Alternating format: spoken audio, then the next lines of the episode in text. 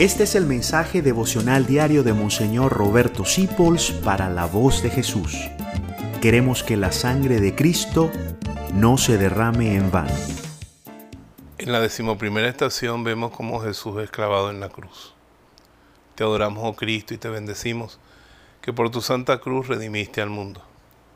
Te sujetaron con cuerdas y clavos, pero no te sujetaba eso, te sujetaba el amor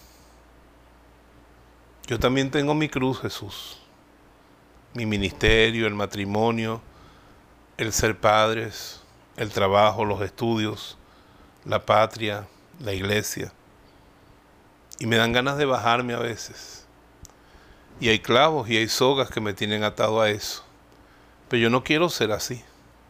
Yo quiero estar donde estoy por amor a ti, por amor a los demás. Por eso te pido que así como fue el amor y no los clavos lo que te mantuvieron sujeto de la cruz, sea el amor a ti.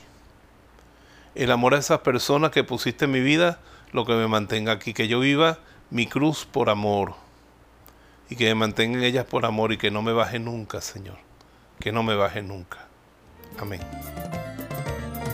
Gracias por dejarnos acompañarte. Descubre más acerca de la voz de Jesús visitando www.lavozdejesús.org.be. Dios te bendiga rica y abundantemente.